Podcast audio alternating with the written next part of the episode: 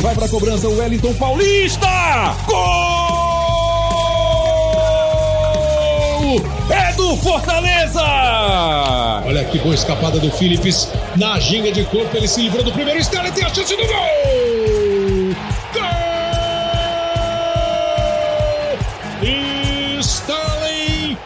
Britânico, é gol da Inglaterra! Agora o Hulk leva pro pé direito, entregou pro Johan no meio da área, Jair!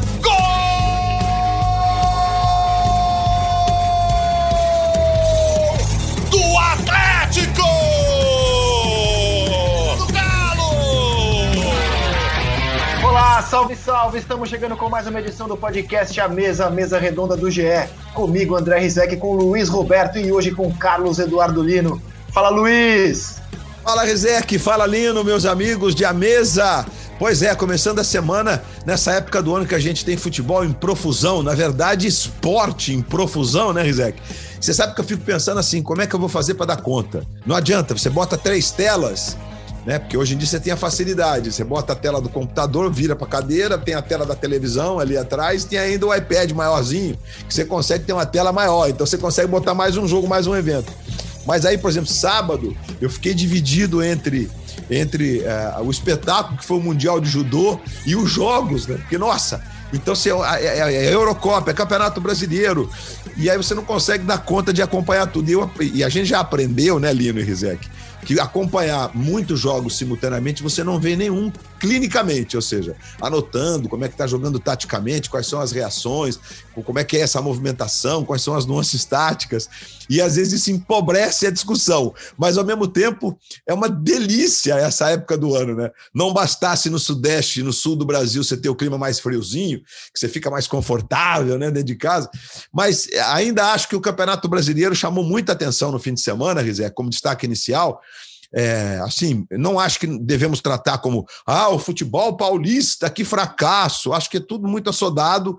Acho que a gente está tentando se entender com o que está acontecendo, mas o que tem de claro é, é, é, na minha visão, é que nós temos Atlético e Flamengo, Flamengo e Atlético, como dois times que vão se firmar nesse cenário. O Atlético, por sorte, né, botar entre aspas aí, o Atlético livrou os seus dois craques da Copa América, que são o Nacho e o Hulk, que jogou uma barbaridade. Porque o Hulk, quando entra no, no aeróbico, porque fisicamente ele está bem sempre, né? Quando ele está bem é, no aeróbico fisicamente, que ele arranca com aquela volúpia, com a bola controlada, ele é impressionante. E o Flamengo, que se mostra um time muito bem treinado, com, com variações impressionantes para jogadores que não estavam no radar, né? Vamos ver como é que daqui quatro rodadas sem o Gerson o time se comporta, mas o time foi muito bem, Tá certo que contra adversários muito abaixo, o Coritiba na Copa do Brasil e o América no Brasileiro, mas assim, de um domínio absurdo, assim, parece um treino, na verdade, né? De outro outro nível, outro outro outro planeta mesmo. Mas tem várias análises, aí o Bragantino segue sendo um dos times mais sedutores a serem vistos nesse Brasil, é uma delícia acompanhar jogos do Bragantino em Bragança. E temos a liderança do Fortaleza, que fez seu papel de ganhar num jogo que foi uma mistura de futebol e voleibol. O Iago Maidana deu um branco na cabeça dele, sei lá o que se passou na cabeça dele para tentar uma cortada e dar a vitória ao Fortaleza naquele pênalti esdrúxulo. Bons assuntos. Eu sei que não é o tema do nosso podcast, mas como você citou judô, eu vou fazer aqui uma licença poética para dizer o seguinte: de sexta até domingo, eu não vi nada, nada e olha que assim, eu sou louco por NBA e essa temporada especialmente está espetacular. Eu vi. Mas eu não vi nada que chegasse perto de Roland Garros. O que foi o jogo sexta-feira entre Nadal é. e Djokovic. É, pra, para muitos, um dos quatro sets ali, né, o conhecido no tie-break pelo Djoko, o mais bem jogado set da história. Tem vários tenistas falando sobre isso. E o Djoko chegou a 19 grandes lances, dois Roland Garros na bagagem, vai se tornar o tenista mais vitorioso da história. E olha, que tenista, que atleta. Cara, que nível, que nível que foi o tênis praticado em Roland Garros. Não, Só queria fazer essa licença poética. É que só para acrescentar, nesse mesmo horário, a gente tinha da Liga das Nações de Vôlei, e que por uma questão óbvia, que a gente está com a Olimpíada chegando, é, obviamente que a gente vai trabalhar no voleibol na Olimpíada, é, nós somos muito fortes no voleibol, e aí você. E, aí o jogo, tá, eles estavam juntos. E na hora daquele quarto set que a gente teve games, teve um game de sete minutos e meio. É, foi um, um set inacreditável. Estava tendo a seleção feminina, no meio, tudo no mesmo horário. Então foi muito louco. É, realmente foi. É, é, uma, é uma fase que é uma pena que os eventos colidam entre si, porque dá para parar e ver aquele quarto set de Nadal e Djokovic foi, como você está dizendo, foi o ponto mais alto, tecnicamente falando, do fim de semana inteiro em todos os esportes, na minha opinião também. Ah, e agora que ele vai jogar, no, se ele fez o que ele fez no Saibro, ele vai jogar nos Estados Unidos, né, no Aberto dos Estados Unidos, no piso dele. Ele larga como grande favorito. Foi bom ver, né, o, o Tsitsipas fazendo um grande jogo, abrindo dois sets a zero, a primeira final de Grand Slam do, do Tsitsipas, já tinha vencido o Zverev. Tem grandes talentos, Dominic Thiem, tem grandes talentos chegando aí, mas o Djoko ainda tem uma lenha para queimar e olha, ainda vai enfileirar alguns grandes lances. Que espetáculo foi ver Roland Garros nesse fim de semana, pena que acabou. Carlos Eduardo Lino, Bom dia, meu velho. Tudo bem, Rizek? Um abraço, um abraço ao Luiz, aos amigos. Prazer estar falando com vocês. Adorei a palavra sedução que o Luiz usou agora, e eu passei por esse processo também no fim de semana. O meu recorde de telas aqui em casa é cinco. Eu consigo acender cinco, cinco velas aqui e colocar. E é claro que a gente não tem concentração total em todas. Então eu me deixo seduzir quem está chamando mais a minha atenção? É, é, legal que no futebol brasileiro a, a, as coisas não acontecem com tanta velocidade, então você consegue ser seletivo, né? E a bola está lá na defesa. Até é, chegar lá no ataque vai demorar um montão. Aí eu estou vendo outro jogo. Ah, tá, e nada acontece. Agora eu estou surpreso, não surpreso, né? Mas eu estou impressionado com a velocidade do jogo na Euro. Você não consegue desgrudar os olhos. É marcação de saída de bola o tempo inteiro, é, é, é disputa de bola o tempo inteiro. Não tem toque para o lado para zagueiro, parar, pensar, como a gente vê em jogos de seleção brasileira. Então você está o tempo inteiro seduzido pelo jogo. E acho que a gente vai precisar entender melhor o que está acontecendo no mundo, porque o futebol brasileiro está cada vez mais lento os nossos gramados estão pesados, circulação de bola é muito monótona, a qualidade do nosso espetáculo sem público desabou assustadoramente. O Flamengo, que tem um timaço à altura de um futebol internacional, não consegue ter no gramado do Maracanã amparo para fazer um jogo bonito. A gente precisa evoluir, a gente está ficando demais para trás. Bom, abrindo os trabalhos o Campeonato Brasileiro, no sábado a gente teve um jogo modorrento entre Santos e Juventude, na Vila Belmiro, e o Alexandre Losetti comentou a partida, estava comigo no troca de passes, falou que a melhor parte do jogo foi o apito final. Que livrou todo mundo. é, foi o Losetti disse isso. Eu perguntei qual a melhor parte do jogo. Ele falou quando acabou, porque livrou todo mundo de seguir assistindo aquele martírio. E a gente teve um derby que começou com o Palmeiras abrindo o placar logo no comecinho com o Rafael Veiga, e eu tenho certeza que você, corintiano, palmeirense, não importa o time para o qual torça que está nos ouvindo, quando o Palmeiras abriu 1 a 0 falou assim: hoje vai ser goleado, hein? Abriu a porteira, ainda mais o Palmeiras jogando no contra-ataque. Coitado do Corinthians, mas não foi o que a gente viu, Carlos Eduardo Lino. Não foi, né? Que covardia do Palmeiras. O Palmeiras ficou esperando o Corinthians fazer alguma coisa. O Corinthians não faz muita coisa, mas fez alguma coisa. Né? A gente olhava a escalação do Corinthians com os três volantes e ficava pensando como é que esse time vai chegar no ataque para se defender, a gente até entende. Vai puxar o quê? Velocidade com o Luan? Nem pensar. Será que vai vir algum volante de trás? E não é que veio. Apareceu o Gabriel numa jogada bonita, bem trabalhada, é, prova de que alguma coisa está acontecendo de diferente no Corinthians, de que o Silvinho deve estar tá no processo do dia a dia dele, encontrando algo que a gente nem imagina que esse elenco tenha, mas a gente viu um Corinthians, se não especial, diferente, espetacular, mas pelo menos mostrando alguma coisa, evolução. O Palmeiras está evoluindo, gente. A gente não vê o Palmeiras crescer tecnicamente, a gente não vê o Palmeiras acrescentar pedrinhas ao belo muro que já está erguido. O Palmeiras fez um trabalho adequado ao momento. Né? O, o, o, que o Abel fez de cara foi dar confiança para o time, conquistar título, uh, usar um modelo de jogo reativo, de velocidade, e a partir daí ele precisa evoluir. Rizek, o Palmeiras não evolui. É difícil de ver o Palmeiras hoje em dia. É, é, é um dos times mais chatos de você ver jogar, porque o Palmeiras não joga, ele depende do jogo do adversário. Rapaz, e aí, Luiz? Então, eu não, eu concordo muito com o Lino, assim. É, óbvio, né, Rizek, que nós sabemos que quando nós temos uma rivalidade deste tamanho envolvida, eu fico imaginando para o Abel né, é, tentar dimensionar isso sem público. Não, é, não, ele, não, ele deve chegar perto da, da definição de como deveria ser, mas certamente para quem nunca tinha estado no Brasil antes, talvez a dimensão não seja a, a adequada, né? Para um Palmeiras e Corinthians, enfim, como foi o caso é, de outros treinadores estrangeiros no Brasil que não conseguiram experimentar a casa cheia. No caso do Flamengo, por exemplo, o Domi, ele nunca teve o Maracanã com público, né? não tem noção do que era jogar com aquela torcida.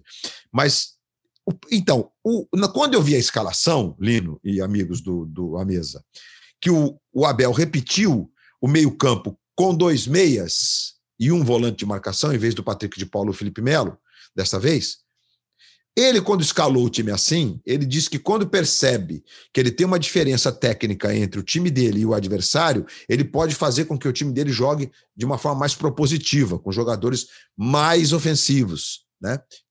E ele escalou assim contra o Corinthians. Aí fiquei me perguntando, será que ele acha que ele é tão melhor que o Corinthians assim? Ou ele entendeu que o time rendeu um, um futebol mais legal?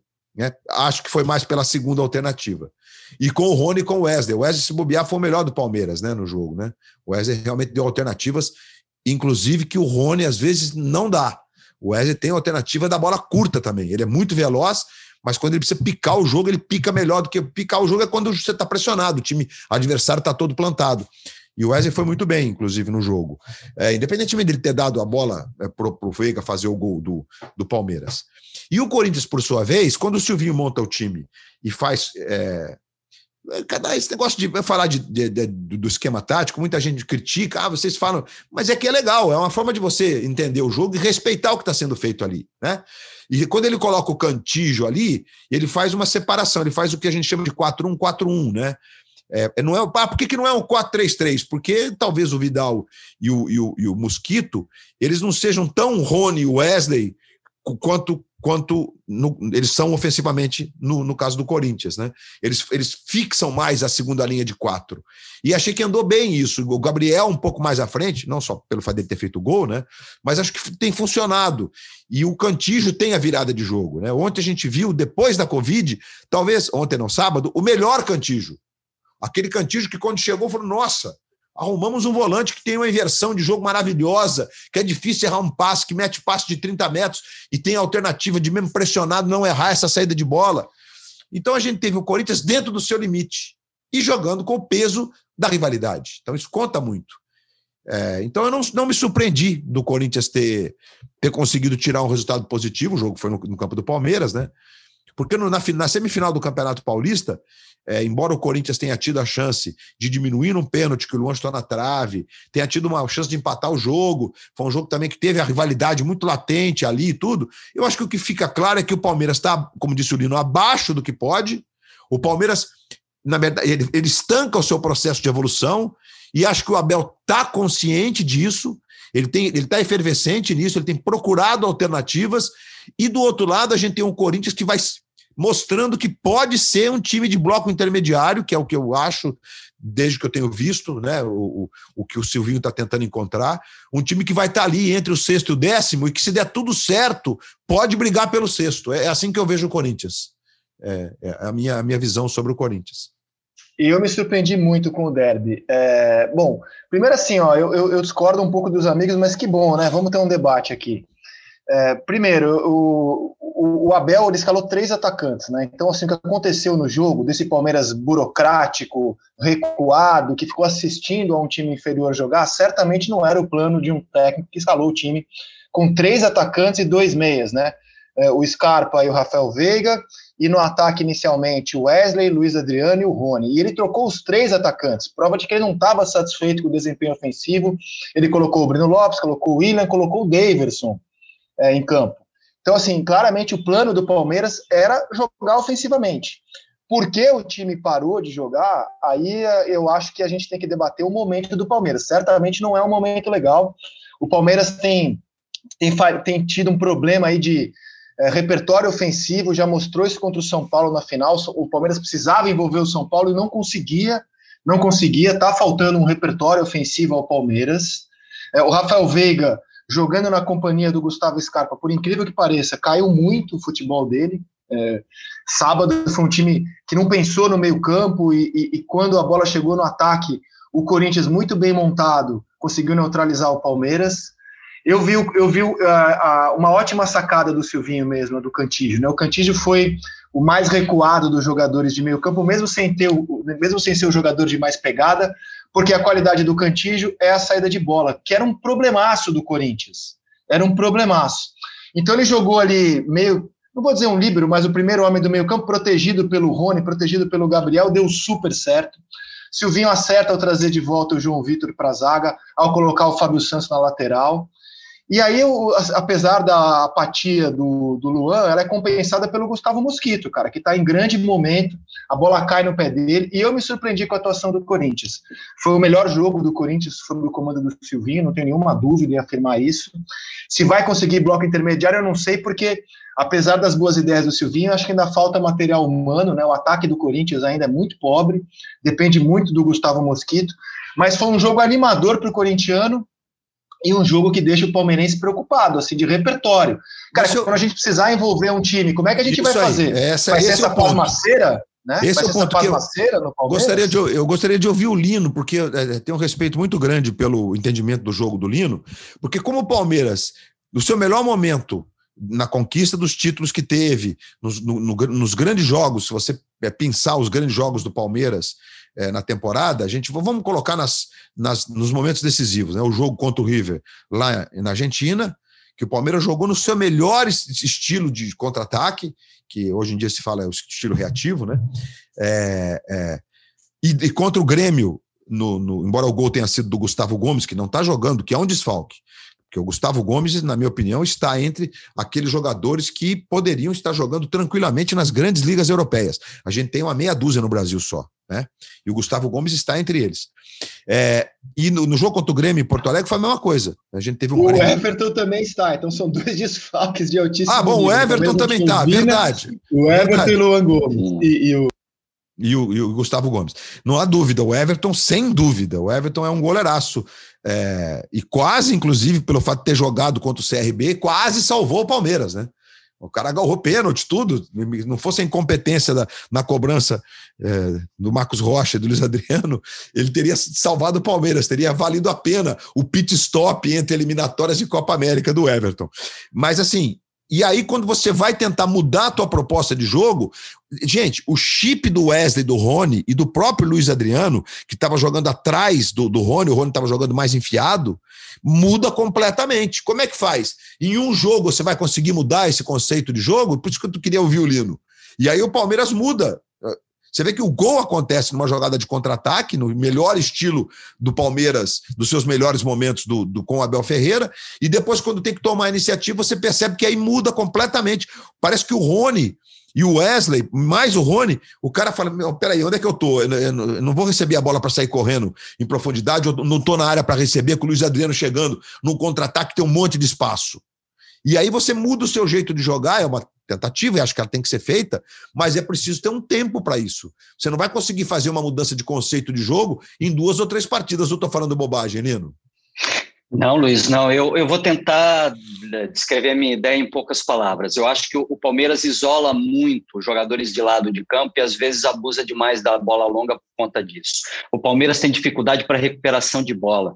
Não dá para chamar o Scarpa e o Veiga de jogadores rápidos que tenham capacidade para brigar o tempo inteiro pela bola. O Felipe Melo é outro jogador mais estático à frente da linha defensiva. Então você tem no Palmeiras uma dificuldade muito grande em tomar a bola do adversário. A gente viu isso contra o Corinthians Corinthians. O Corinthians controlava o jogo. Então, se você não tem a bola, você não reassume o controle da partida. E quando tem a bola, o Palmeiras não tem aproximação suficiente para reter essa bola, para empurrar o adversário para o fundo, para fazer um jogo de pressão mais inteligente e para resolver seus jogos de outra forma que não seja o cruzamento bobo. Então, o, o Palmeiras parece que não evolui nesse aspecto, não recupera a bola e, quando tem, se livra dela com muita facilidade. Que processos você vai desenvolver? Você tem que fazer isso a partir de treinamentos e a responsabilidade do treinador. O Rizek me lembrou agora uma propaganda de uma marca de tecnologia muito famosa, onde a diretora, uma propaganda de televisão, coloca toda a equipe na frente dela e bate na mesa. De quem é a responsabilidade pelo que está acontecendo? Alguém da equipe vira para ela e fala: é sua. É do treinador, Rizek. Sim, não, sim, sim. Eu, eu quero esperar um pouco, porque assim, cara, o Palmeiras ainda tem a melhor campanha da Libertadores. Palmeiras já está eliminado na Copa do Brasil, perdeu a Supercopa do Brasil, perdeu a Recopa. Não começa o Campeonato Brasileiro como poderia, apesar de ter feito uma partida interessante contra o Flamengo na estreia. Mas eu, eu tenho que evoluir, é óbvio que tem que evoluir, é óbvio que tem que evoluir. E, e, e, e o que a gente sabe, teve uma reunião com o Anderson Barros, entre o, entre o Abel Ferreira e o Anderson Barros, logo depois daquele desabafo dele lá no jogo contra o Flamengo, o Anderson Barros contou isso no seleção, então não é segredo para ninguém. Que o Abel, o motivo da insatisfação do Abel, segundo o Anderson Barros, era reforços. Que ele achava que o Palmeiras precisava de reforços. E ele foi convencido pela direção que não vai dar para trazer reforços. Os reforços são o Daverson, o Dudu, talvez o Borja, e ele vai ter que se virar com o que tem. O que vamos concordar é muito bom para a média do futebol brasileiro. Né? Ele Você tem ali talento, bom, mas o momento. Muito, o momento de fato não é dos melhores. De fato, o momento não é dos melhores. E aí eu quero falar com vocês sobre esse Atlético Mineiro em São Paulo. A Globo entregou o prêmio de melhor em campo para o Nátio Fernandes, mas acho que foi uma questão muito mais simbólica, né? Porque ele perdeu a, a avó, não pôde se despedir é, do seu familiar é, e entrou em campo muito abalado, jogou bem, mas o Hulk, tecnicamente, foi o jogador que de novo fez a diferença. Aliás, o gol do Jair é um, é um puro suco do Hulk, né? Uhum. Ele pega a bola no campo de defesa, atravessa o campo do São Paulo. De novo o Hulk fazendo uma diferença. Eu tinha muitas dúvidas, não é que eu não acreditava, tinha muita dúvida, porque o Hulk claramente não é um jogador para decidir jogos numa Copa do Mundo pela seleção brasileira.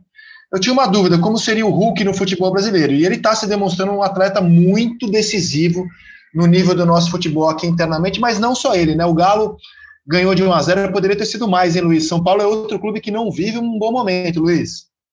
É, o São Paulo tem, acho que tem explicação, né? O São Paulo, quando teve o seu melhor momento, era um time diferente do que está em campo. Ainda ontem perdeu o Miranda com problema muscular. O São Paulo tem uma profusão de, de contusões musculares nesse começo de temporada. Está sofrendo muito com o seu departamento médico. Não estou botando culpa aqui no departamento médico, mas contusão muscular ela tem explicação científica num time de futebol, né?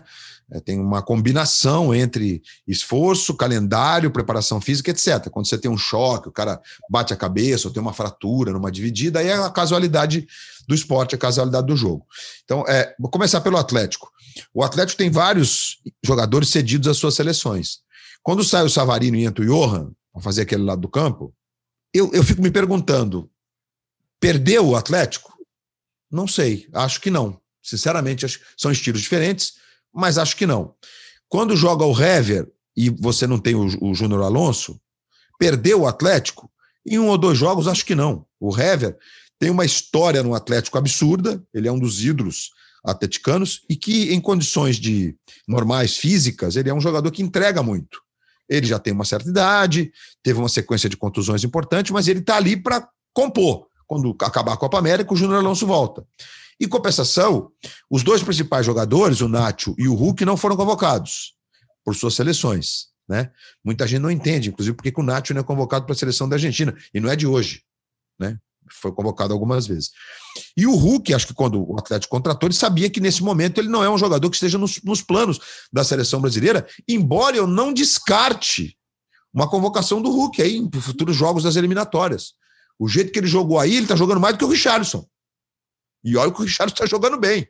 Estou né? dando um exemplo, porque o Hulk, em muitos momentos na seleção brasileira, jogou fazendo uma beirada de campo né, com o Filipão. É, e o Hulk fez um, em 2014, ele foi, ele foi jogador de destaque em alguns momentos. Inclusive, tem um gol polêmico contra o Chile no Mineirão, um jogo que foi para os pênaltis anulado, que se tivesse hábito de vídeo, aquele gol teria sido validado, ele estava em condição legal, né? É, não tinha na Copa do Mundo do Brasil, a gente tinha o, a tecnologia do gol, mas não tinha hábito de vídeo. E aí você teve a volta dos dois laterais ontem.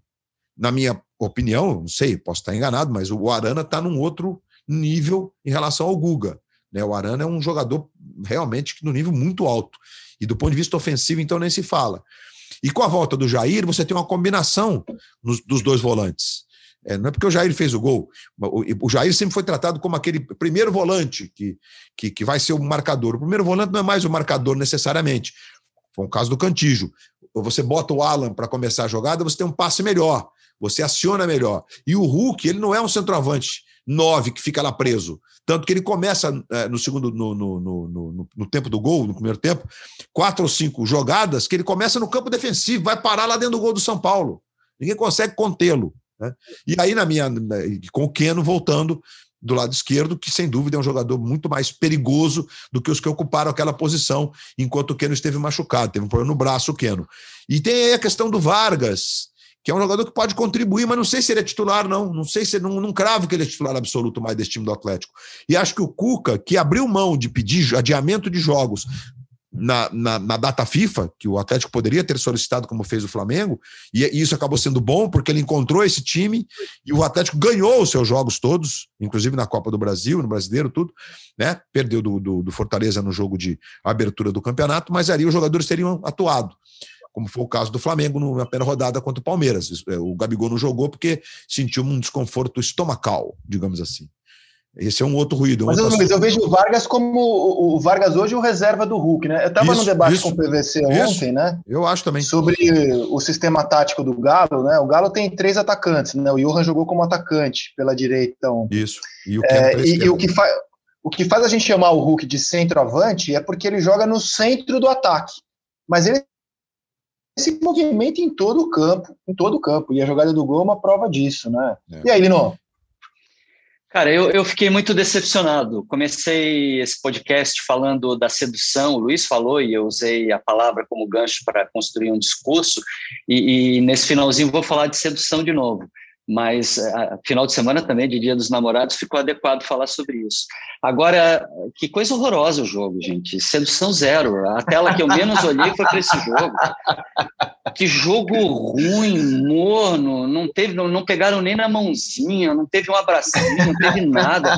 São Paulo não deu nenhum chute no gol, o Atlético deu dois. A gente está aqui elogiando o Atlético porque venceu porque também não jogou em Ônias. O jogo foi horroroso, Rizek. É uma pena a gente ver times desse tamanho, jogadores dessa qualidade, marcas dessa envergadura num campeonato brasileiro, com a falta de apetite que eles tiveram, que desencanto, que jogo horroroso, amigo.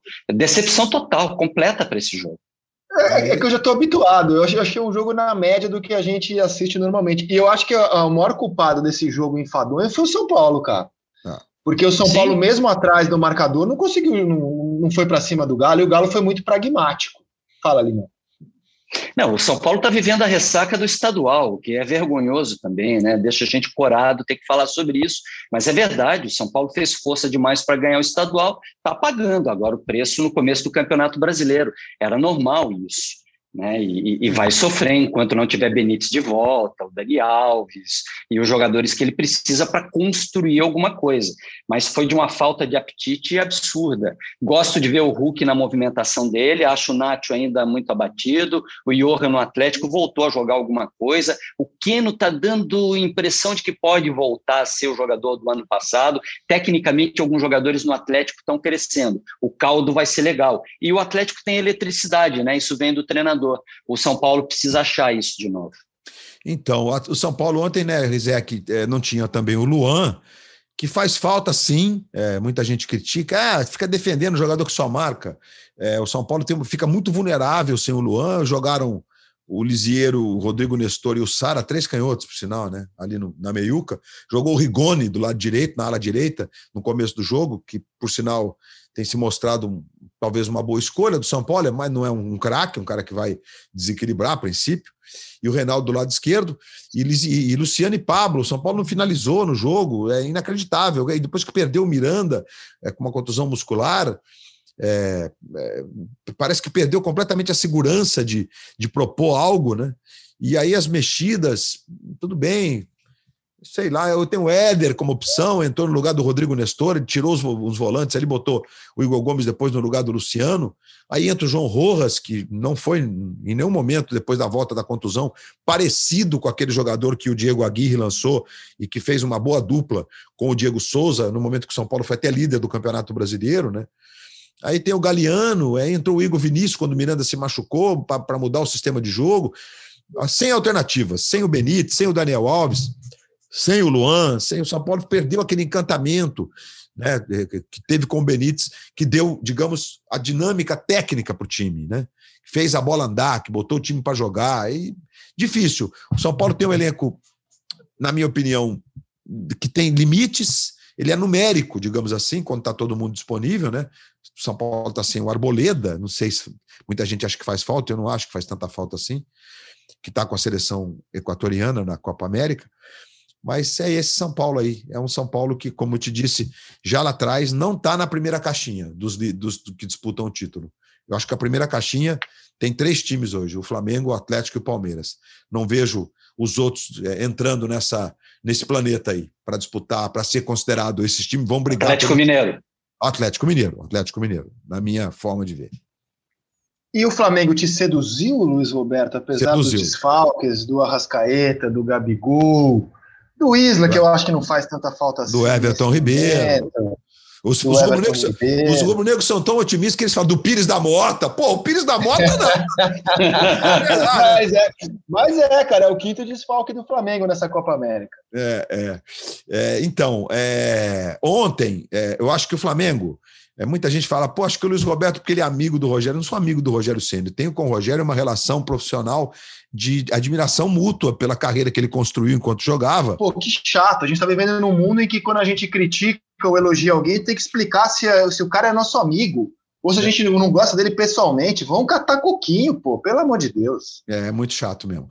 O Flamengo é um time muito bem treinado, um time que tem uma ideia bem, bem clara que o Rogério conseguiu trazer para o time. Ontem, a escolha do Rogério, que está com a Covid-19, não estava no banco de reservas, foi escalar o Michael para não tirar o Gerson da posição dele, da função dele. O América, que fez bons jogos contra o Atlético, Bons jogos que eu digo é de competitividade, né? Competiu contra o Atlético, teve na eminência de ser campeão mineiro nos pés do Rodolfo, que perdeu um pênalti no segundo tempo, já na parte final do jogo, bom deixar isso claro. E aí ele escala o Michael e bota Bruno Henrique ao lado do Muniz no ataque, porque o Pedro também tá, tinha um desfalque do Pedro. O Pedro também tá com coronavírus. Teve mais o desfalque do Pedro, além dos desfalques pela Copa América, teve os desfalques por contusão.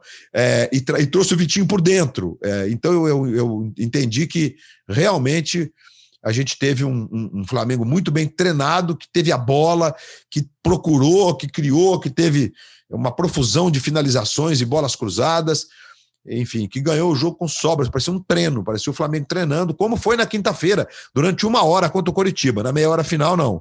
É, o Coritiba conseguiu entrar no jogo, criou alguma chance, poderia até ter empatado, né?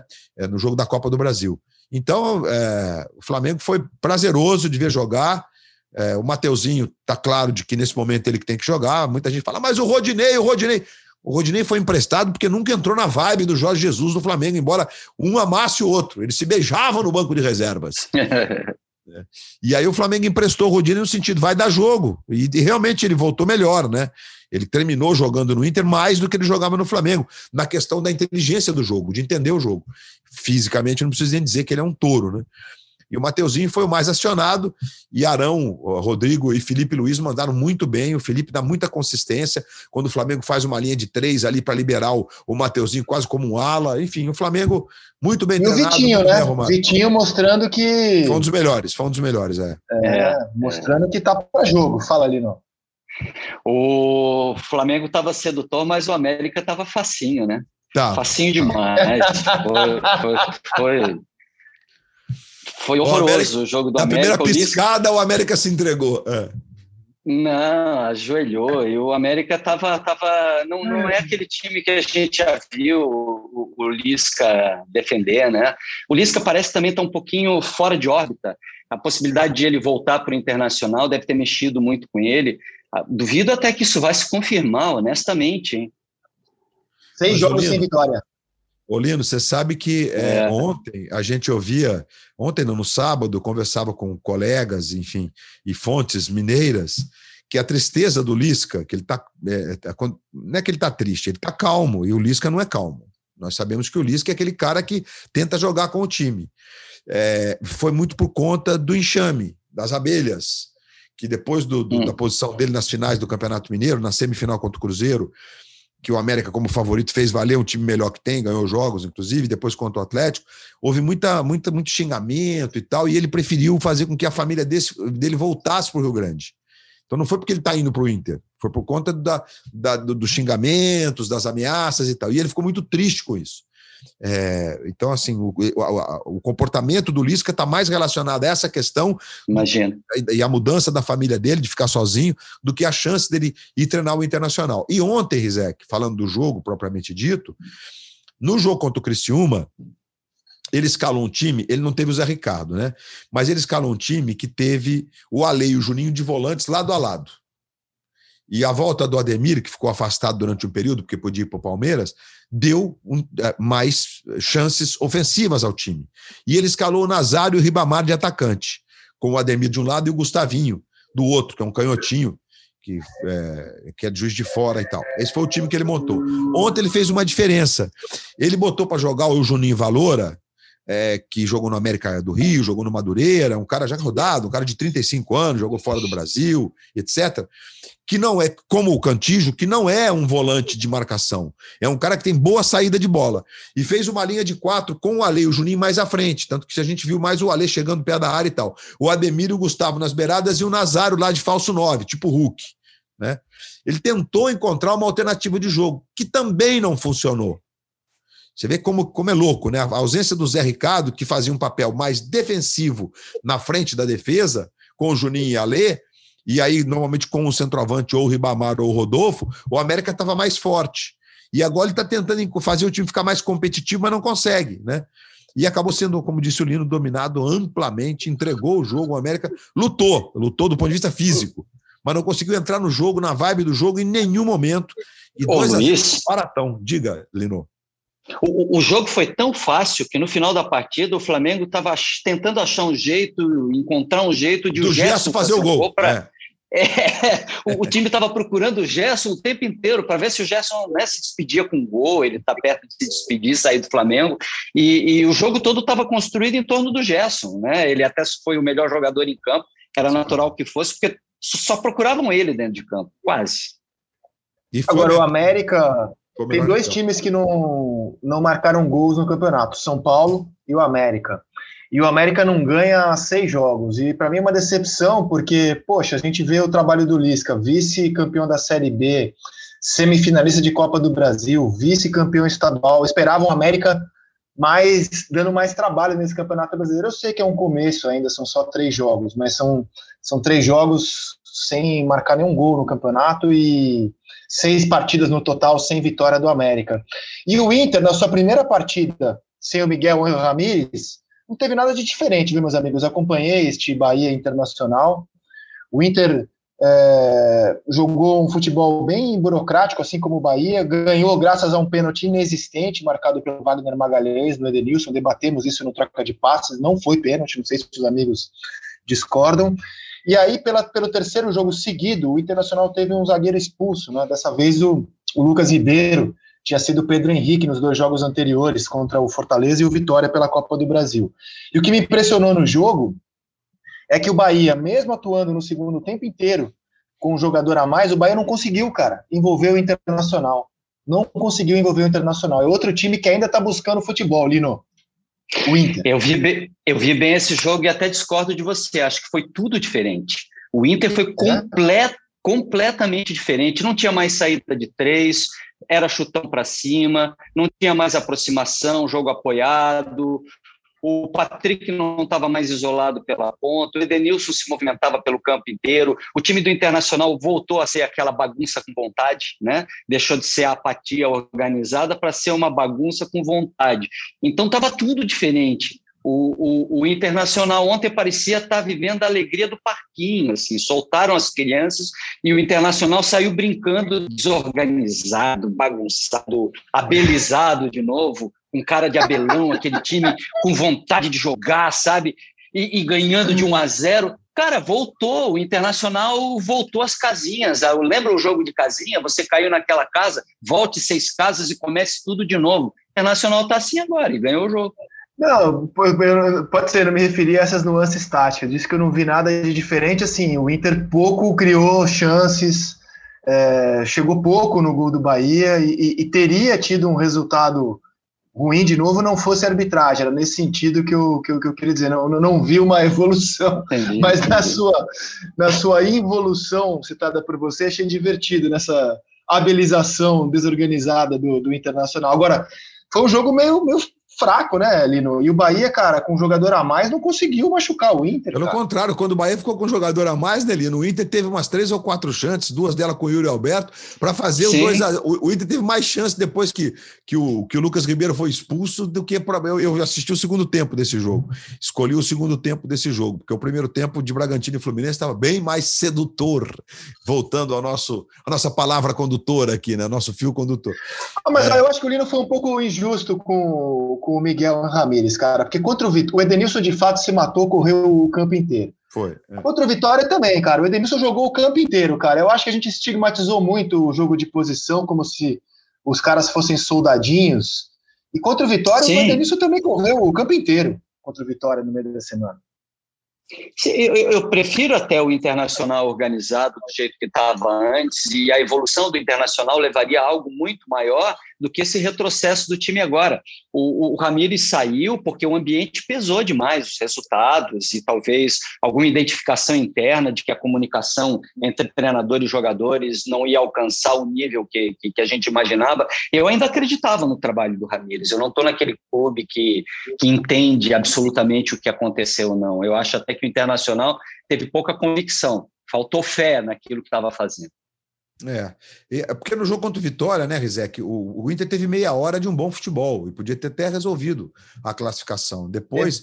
depois aí realmente o jogo ganhou um contorno assim bem louco, porque a, a, o Vitória encontrou uma confiança que pouca gente supunha que era possível. Os gols são espetaculares, né? Chutes que normalmente você acerta um em dez daqueles de dois dos três gols do Vitória, mérito, enfim. E aí o Inter entrou em parafuso na parte final do jogo.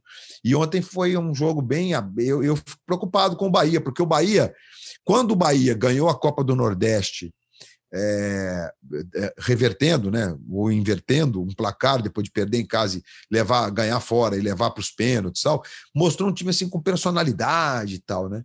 E aí o que a gente percebe, primeiro, tem o Gilberto, embora tenha jogado bem nesses, o Bahia, eu fiquei muito assustado no jogo contra o Bragantino, porque aos 10 minutos do segundo tempo, isso aconteceu ontem com o Inter com um a menos, o Bahia apagou fisicamente.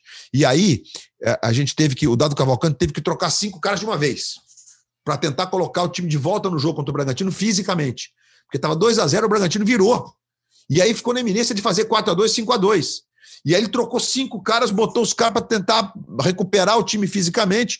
E aí, não, vou dizer que é golpe de sorte, mas é um gol que é, é, mais difícil de acontecer.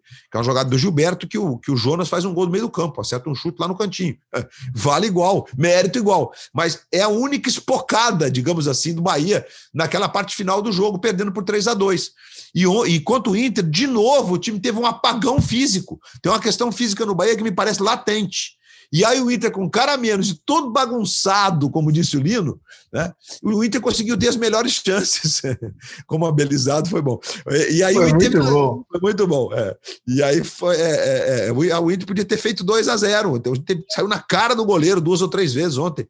E, e aí o, o, o Matheus Teixeira fez boas defesas, inclusive, que é um outro problema do Bahia, né? O Bahia, é, enfim, os goleiros que estão jogando ou no caso o Matheus, ele não, não conseguiu manter o nível. É, e não é fácil você jogar com um goleiro que tem, é, enfim, que não consegue te entregar algumas, Ô, Luiz, algumas situações. E do outro como, lado, um talento, né? Isso. O Daniel do Internacional, um talento aí. Fala ali, não. Isso, isso. Não, eu queria destacar isso. Você, você pegou o gancho, sim. O Daniel fez uma belíssima partida. É um, é um goleiro promissor. Está na fila um bom tempo lá no Inter, esperando a oportunidade. Acho que está agarrando a oportunidade.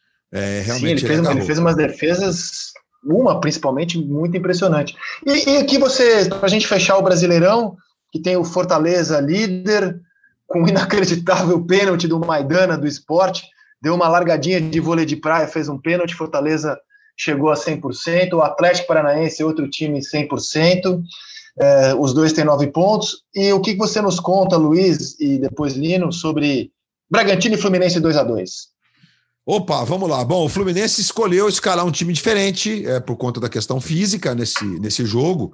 É, e aí ficou assim, nossa, como é que será que o Fluminense vai se comportar nessa partida? O Bragantino escalou o seu time, seu time, né? Com Ortiz, jogou o Natan, depois entrou o Fabrício Bruno, o Aderlan, o Luan Cândido, o Evangelista, Jadson, o Claudinho voltando naquele papel que ele faz de jogar livre ali, né? É, e o Ítalo, que tem se transformado talvez no, no, jogador mais cerebral do time, nesse momento do Bragantino, com o Elinho e o Atu jogando pelas beiradas e o, e o Ítalo e o Claudinho se revezando, com infiltrações, inclusive, do próprio, do próprio evangelista.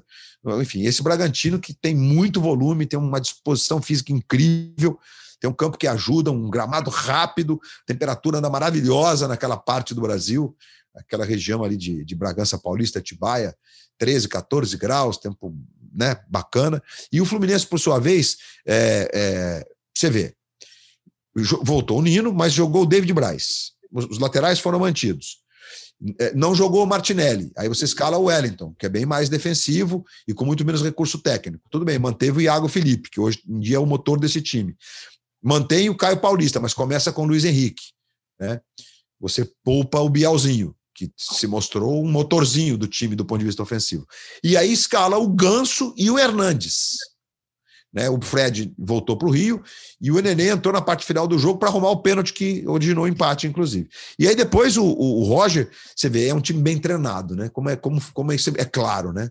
E como o técnico tem noção do que tem que ser feito em determinado momento.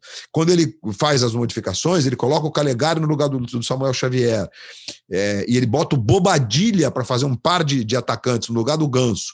Faz entrar o moleque Kaique, fazendo o que fazia o Bialzinho ali, só que invertido, né? Ele, ele trouxe o Kaique para direita botou o Caio Paulista lá do lado esquerdo. E aí entra, e entra o Nenê.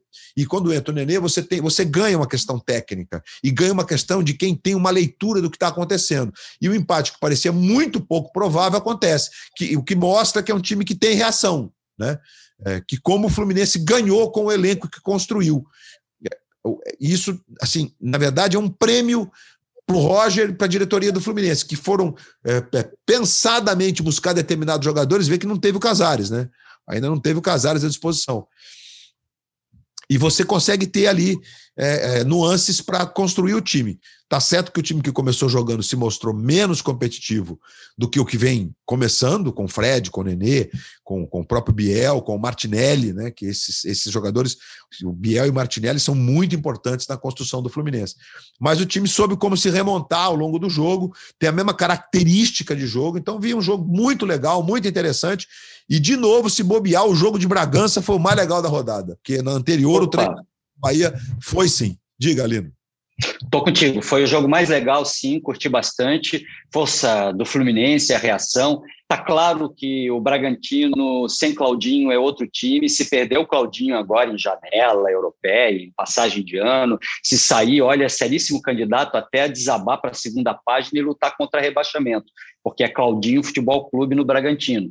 Um time que às vezes é muito frio, né, que não sente o jogo e que permite reações em final de partida do adversário. Mas uh, o Ganso, de novo, ficou grande demais no noticiário na partida né, de ontem. A saída do Ganso, fazendo biquinho, é, sentando no banco de reservas, saiu nos 18 do segundo tempo. Ele não estava nem fazendo uma partida ruim, é, ele saiu como é um processo natural de um cara lento como ele, de um time que precisava reagir, precisava botar outros jogadores, tinha explicação técnica de sobra para o Ganso sair, agradecer física, o professor. E física, ele estava sem e ritmo, física. Lino. Chegou uma hora que então, ficou com falta de ritmo, né? Ele não jogava desde o dia 9 de maio pelo Fluminense, estava para ser emprestado para o Santos, mas com a renovação do Carlos Sanches o negócio esfriou com o Santos. Desculpa, Lino. É, eu não sei se ele tem bico porque é ganso ou porque ele resolveu fazer bico agora de, de, de, de pressão para sair ou alguma coisa assim. Tomara que não. Tomara que seja só algo que daqui a pouco tenha sido só interessante aos nossos olhos, né? Porque a câmera ficou muito em cima do ganso e das reações dele. Ora, por favor, o Fluminense reagiu a partir disso. Ele é um cara que tem que estar ali para contribuir e, e, e, deu a contribuição dele. Honestamente, eu não entendi as reações do Ganso ontem, ou tem alguma coisa a mais, ou aquilo ali é inexplicável. Amigos, e por falar em coisas, eu não vou dizer inexplicável, porque eu não quero ser leviano aqui, mas eu quero levantar uma, uma questão. É, quem paga o salário do jogador é o clube. Eu entendo perfeitamente o Flamengo não gostar nada do Gabriel jogar terça-feira com a seleção, chegar na quarta o Flamengo exigia a ida dele a Curitiba, o Everton Ribeiro vai, Gabriel não vai. O Gabriel tinha um diagnóstico da CBF de que ele tinha edema muscular, não poderia jogar quinta-feira. Só que o Flamengo está numa queda de braço com a CBF, queria ele, Flamengo, olhar o jogador. Para o Flamengo, o Gabigol não era importante jogar contra a Venezuela ontem, domingo, era importante estar em campo na quinta-feira. E aí o Gabriel, na sexta, treinou normalmente com a seleção, no domingo entrou em campo, e fez até um gol.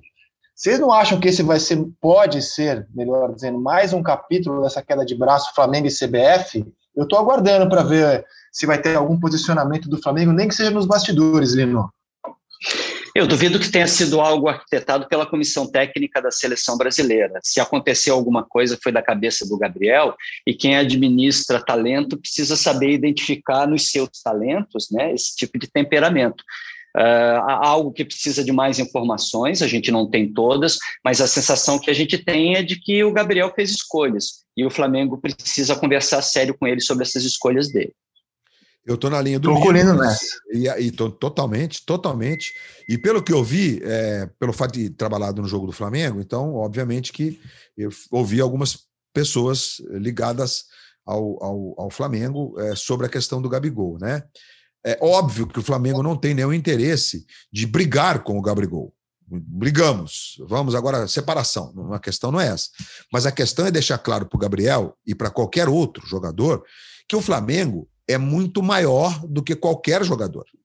É, um dos exemplos utilizados nessas conversas é assim: a França cortou o Benzema da Copa do Mundo e foi campeão do mundo. Se bobear, o Benzema hoje é, tem o Kanté, que está jogando muita bola e tal, mas o Benzema talvez seja, tecnicamente falando, da importância de quem faz gol, o jogador mais importante do futebol francês. O cara não foi para a Copa. E a França foi campeã com o centroavante que não fez nenhum gol na Copa do Mundo. Então, assim, as coisas vão continuar, independentemente dos nomes. E a impressão que eu fiquei de tudo que eu ouvi é o seguinte: é, estão querendo mostrar para o Gabigol que existe hierarquia. E nesse ponto, eu sou obrigado a concordar com a diretoria do Flamengo. Sou obrigado a concordar. Chega uma hora que é preciso você fincar sua posição de que, olha, a gente te paga, é, enfim, não me interessa quanto o cara ganha, mas te paga essa fortuna né, todo mês, mas você tem suas obrigações. Né? Basta pegar o livro do Michael Jordan. Eu fico no mesmo quarto com os caras, eu como a mesma refeição, eu tenho no mesmo, do mesmo jeito que os caras ou mais, chego antes, recebo a bola que vai definir o jogo, a diferença onde está? Eu ganho mais que eles eu boto a bola que define o jogo. E é aí que está a tua diferença, Gabigol. Você vai ganhar mais do que a maioria do elenco. Entendeu? Não adianta que o elenco fazer biquinho, porque você decide, então você ganha mais. Agora, o restante, você tem que cumprir suas obrigações. Foi uma pisada de bola mega ele não se apresentar ao Flamengo em Curitiba, mesmo que estivesse machucado. Mesmo que estivesse machucado. E ainda bem que o Everton Ribeiro teve a personalidade de não seguir a, a, a, mesma, a mesma cartilha né? De ficar em São Paulo, que eles estavam no hotel em São Paulo. O Everton pegou um avião, foi para Curitiba, se apresentou, jogou uma parte do jogo, fez o papel que lhe cabe como profissional. Então, nessa hora, a imposição de autoridade ela precisa ficar muito clara. É, eu tenho discordâncias com a, com, a, com a, diretoria do Flamengo, é, inclusive em relação à pandemia, o jeito que eles encaram tudo isso, ok, a gente tem discordância, é um bom debate, é um debate que deve ser salutar e não aquele movido pelas abelhas da internet, né, que não, não, nos levam a nada. Né? É, e acho que no caso do Gabigol está muito claro que o Flamengo fincou uma posição. Né, que o Gabigol tem que respeitar essa hierarquia. E o pior, pior não, e no fim dessa ponta, quando se tem o contato pessoal, dizem que o Gabigol é muito sensível, que ele normalmente concorda. E aí é, se, se, mostra disposto a entrar nessa, nessa questão e entender o lado de quem comanda o processo. Né? No caso, gestão, diretoria, comissão técnica e tal. Mas ele cria uma sinuca mesmo para a diretoria e para a comissão técnica no elenco que é recheado de estrelas e que vão se sentir também no direito. Né? É, o que aconteceu com o Arrascaeta aí, que acabou pegando o Covid, que foi. Não, não importa onde o Arrascaeta anda, hein? tem direito de andar onde ele quiser. A questão é andar de moto. Atleta profissional, em qualquer esporte, não anda de motocicleta. Qualquer queda de motocicleta é contusão certa. E o Arrascaeta cometeu esse deslize grave, grave. O Flamengo tem que impor também a sua autoridade. Atletas de qualquer esporte na Europa, nos seus contratos, tem lá escrito que o cara não anda de moto, não anda de motocicleta. Porque nós temos casos inacreditáveis de gente que se privou por acidente de motocicleta, inclusive de sequência de carreira. É isso que eu vejo do caso Gabigol, que é muito mais importante do que parece. Você tem toda a razão, Rizek. Agora, vocês concordam que ajuda no nosso impacto assistindo a Euro? É, a qualidade dos campos, o cenário, tem torcida nos estádios, né? a gente escutou vai, escutou aplauso, inclusive teve gente que vaiou manifestação antirracista, inacreditável, mas teve isso. Mais de um é, lugar, mais de um lugar. Mais de um lugar, exatamente, mais de um lugar. É, mas assim, São Petersburgo foi um tanto assustador. São, São Petersburgo é a cidade do Zenit, né? Cuja torcida organizada gosta de bater no peito e se dizer a mais racista da Rússia. Não gosto de, estigmatizar, dizer que a torcida do Zenit é racista, mas a, maior organizada deles lá gosta de se assim autoproclamar. E aí os caras conseguiram vaiar a manifestação antirracista no começo do jogo do time da Bélgica, que foi das equipes que eu vi jogar, mesmo sem o De Bruyne, com o Azar entrando só no segundo tempo, totalmente fora de forma, a, a, o melhor futebol da Euro. Apesar, é claro, de a Rússia ser um time indigente, ou time ruim. Mas a Bélgica foi a equipe que mais me impressionou, Luiz. E, e eu acho que tem um ponto aí que o Lino levantou que é muito pertinente é, é, sobre vários aspectos, a questão do, do, do, da intensidade do jogo, né? Porque se você perceber, é, a Inglaterra ontem de manhã, é, é para a gente aqui, à tarde em Londres, no dia mais quente dos últimos da última década em Londres, 27 graus, que é o que está fazendo de frio no Rio de Janeiro, e a gente está assim. Né? Vocês estão de camiseta, eu estou aqui com ventinho. É, e, aí a gente teve um jogo menos intenso do que é o padrão da Premier League, por exemplo. Né? Então você vê como o clima também tem uma participação importante nesse, nesse, nesse, nessa análise sobre o volume de jogo, sobre a intensidade e tal. É, eu concordo plenamente com vocês. São Petersburgo, por acaso, estava frio, né? Para os padrões nossos aqui é frio. 14 graus é frio. Então o clima ajuda. É, inclusive na, na, Copa do Mundo, a gente foi narrar jogos em São Petersburgo, teve um, acho que foi Argentina e Nigéria, que eu peguei um friozinho em São Petersburgo, no momento em que a gente já estava com aquele calor na Rússia, né? Calor também de, de 30, 29. Aqui os lugares são feitos para frio, né? Aí você entra naqueles lugares, aquelas fortalezas, e o ar-condicionado não existe, né? Então, mas é, é, assim, a Bélgica foi certamente o jogo mais mais vistoso e, e, e, mais legal é que assim um time que sabe que vai ganhar, né? E claro que o De Bruyne faz muita diferença porque ele é o grande jogador da atualidade. Há outros, mas ele, na minha opinião, é aquele cara que realmente faz uma diferença brutal no volume de jogo. E foi bacana de ver, foi bacana de ver. E a Bélgica é um time muito arrumado, é praticamente o time da Copa, né? E acho que a, e a, o que você disse sobre a atmosfera, sobre como, a, como a, a, a, competição se apresenta na televisão para o mundo todo, ela é uma Copa do Mundo mesmo, né? Então tá muito bonito, diferentemente da Copa América, que continua pobre do ponto de vista da arrumação e tudo. Há um esforço, é verdade, né? Que verdade, quem liderou isso foi o Brasil, em, em, em trazer para cá esse esforço por conta da Copa do Mundo, que foi no Brasil, e tentar tirar lição disso e tal. É, teve um momento até que eu cheguei a sugerir para os organizadores que eles mantivessem a comunicação visual da Copa do Mundo, que é aquele verde e amarelo dos estádios, mas aí não podia, por uma questão é, da FIFA não deixar, porque era uma marca da FIFA, mas enfim. E, é, é, e aí, assim, e essa diferença também acho que tem um impacto na sedução. Acho que essa é uma palavra mesmo, concordo contigo, Lino, que surgiu aqui, mas é incrível como, é, é, sabe, os eventos, isso, isso traz uma sedução. Óbvio que o, o jogo jogado é o que mais nos importa, Mas quando tem toda essa. É, é, é tão legal você, você ver, nós banalizamos o hino aqui, porque todo lugar agora tem que tocar o hino. Aí você banaliza o hino. É a mesma coisa dos do, do jogos entre os, as seleções sul-americanas. Eles estão banalizados, toda hora eles jogam, não perdeu a graça. Né? É, é, sabe, é, é meio estranho. Você tem é, Brasil e Venezuela quatro, cinco vezes por ano, chato, chato demais isso. E aí você tem, você olha para a televisão, aí você tem é uma delícia você ouvir os hinos, que, que foi aquele momento da Macedônia do Norte, né? É, com tudo que aconteceu, com a divisão, com a Grécia querendo anexar a Macedônia. Aí eles, não, então a gente é Macedônia do Norte, esse pedaço do território aí no sul fica com vocês. E eles fazem fronteira com a Romênia, então eles foram para Bucareste. E aí a hora que toca o hino é um momento que, sabe, é, uma, é meio que um grito de liberdade de, de, daquele povo. Então tudo isso tem, tem um simbolismo que é muito bonito. É. Então, assim, a gente a está pobre nesse aspecto, a gente tem que aprender muito com eles. É, isso falando do, do, do todo, né, do, do evento como um todo mas tivemos jogos só razoáveis. Eu não vi Holanda e Ucrânia, porque estava transmitindo o jogo do Flamengo no mesmo horário, então não vi esse jogo, um jogo de cinco gols, parece que foi mais legal, mas os outros jogos, assim, foram tecnicamente abaixo do que é normal, né? Do que a gente estava esperando, né? Não, não, vi nada do que eu esperava na Croácia, achei que tinha, ia haver uma Croácia mais agressiva, uma Croácia mais é, trazendo o recall da Copa do Mundo. Na verdade, não, não tinha o Mandzukic, né? Os outros todos estavam ali, meio que acho que 14 dos que estavam na Copa estavam ali. É, o, coração do time estava ali. Então a Croácia foi um time muito reativo. Quando tomou o gol, aí tentou ser, trouxe o Modric mais para trás. Ele jogou como segundo atacante quando o time estava marcando para ser poupado, né? Quando o time tinha a bola, ele fazia aquela função que meio que faz o nenê no Fluminense, né? Volta ali no meio, tem a bola e tal. E aí, num dado momento, o técnico mexeu e botou ele de, de como faz o Diego no Flamengo, mais atrás, partiu, o jogo melhora, porque o jogo começa a passar muito mais rapidamente por ele.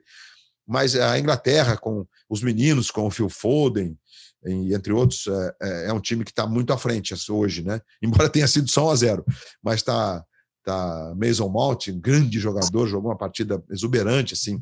Então você tem essa Inglaterra aí é, com, com seus jovens, Phillips fez um grande jogo, mas é, longe ainda de, de, de, de, você dizer, ó, aqui nós temos mas, de qualquer forma, acho que você fica um sintoma para a gente de que vai ser duro enfrentá-los. Não será é, fácil. Mas em relação à última Copa, né? Eles fizeram a semifinal, né? E a Croácia acabou avançando. Em relação à última Copa, é inegável que a gente olha para a Inglaterra como um time Melhor. mais forte, né? Mais bem formado, que evoluiu em relação a 2018. E a Croácia, o Mundial da Rússia foi um, um sonho de verão para a Croácia, né? A Croácia não tem nível para se manter naquele topo que ela chegou na última Copa do Mundo vice-campeã. E eu queria aproveitar o nosso podcast para prestar um serviço público, porque uma das cenas mais tocantes dos últimos tempos no futebol foi ver o mal súbito que o dinamarquês Eriksen sofreu, né? É, na partida contra a Finlândia, aos 43 minutos do segundo tempo, ele apagou no campo, foi atendido, foi para o hospital, primeiro, passa bem. Tempo. Do primeiro tempo, exatamente, desculpa. Passa bem, Aí o, o, o jogo foi retomado, é, porque as duas seleções toparam continuar a partida, mas a gente fica lembrando, por exemplo, de como o Brasil jogou a final da Copa de 98, de ver, após o Ronaldo ter tido um problema na concentração, e a gente imagina a cabeça dos jogadores da Dinamarca vendo o seu principal atleta desmaiar no campo, ficar inconsciente, e voltaram a campo e jogaram.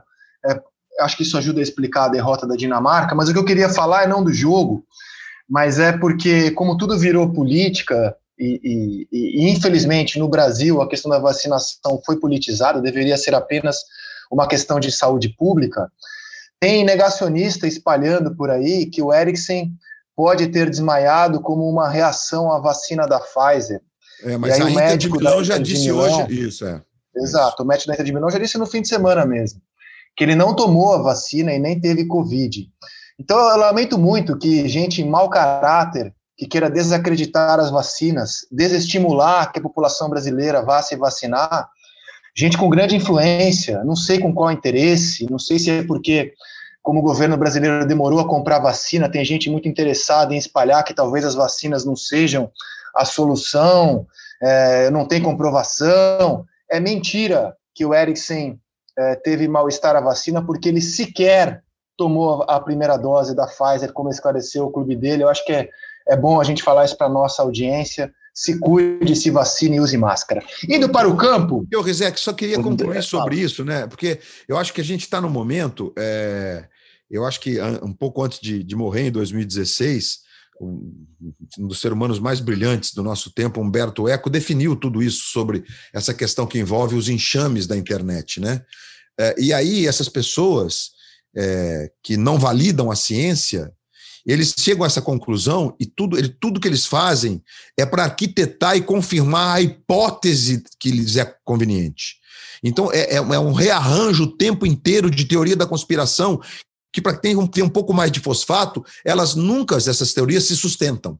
Então é inacreditável que isso aconteça no mundo, no mundo de hoje dessa forma e no Brasil de hoje dessa forma. É uma falsidade absurda é, de, sabe, é, de, de falsas notícias, de falsas teorias, para tentar desconstruir os fatos e para corroborar com a sua tese de teoria conspiratória. É muito triste que a gente viva um momento como esse, assim, é algo que é algo que me toca profundamente, que me entristece como cidadão, como como mais um dessa humanidade que caminha será para onde. É, e é inacreditável, porque o Eriksen teve o Eriksen, o Eriksen, o Eriksen teve uma morte súbita. Como disse o médico da Suécia ontem, ele, ele ficou, perdemos ele por três minutos. Foi, foram imagens terríveis. Diga, Carlos Eduardo Lima. Rapaz, é, é, a, o, o Eriksen dentro de campo lembrou uma história que eu queria contar e deixa eu pegar o gancho aí, esse quase Luiz Roberto, boladão surgindo de novo. Eu adoro o Luiz Roberto quando ele fala com, esse, com a alma, quando sai do coração, é muito bonito, Luiz. E eu, eu me sinto abraçado por você quando você vem com a sua indignação e suas palavras brilhantes. Obrigado, Obrigado pelo, pelo, pela sustentação que você dá ao nosso discurso em, em vários momentos, assim, você é maravilhoso.